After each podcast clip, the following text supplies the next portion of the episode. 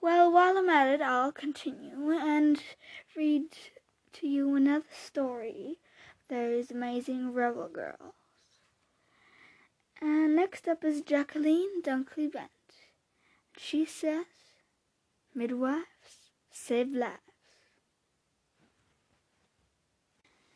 Jacqueline Dunkley Bent is a midwife from the UK that was born February 20th, 1964. Once there was a girl named Jacqueline who was happiest when she was helping others. Born to Caribbean parents, she was the youngest of four children. She loved baking with her mom, painting with her dad, and learning karate when her brother practiced on her. Her parents urged her to do her best and try to do what's right. When Jacqueline grew up, she became a nurse. She enjoyed working with women and babies, so she trained to be a midwife. She would help pregnant women during childbirth. Jacqueline sought out many challenges. She taught at universities, wrote a book on health, and managed the ma- maternity staff for the health care system in the United Kingdom.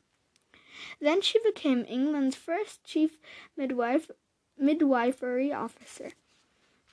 In this job, she comes up with ways to improve health care for mothers and their children. She works to make sure that all women in England, no matter where they live, what their skin color is, or how much money they make, receive the best health care. Many countries don't have the resources to help keep pregnant women healthy. Sometimes they even die. Jacqueline trains and trains and mentors midwives in West Africa to help prevent these deaths.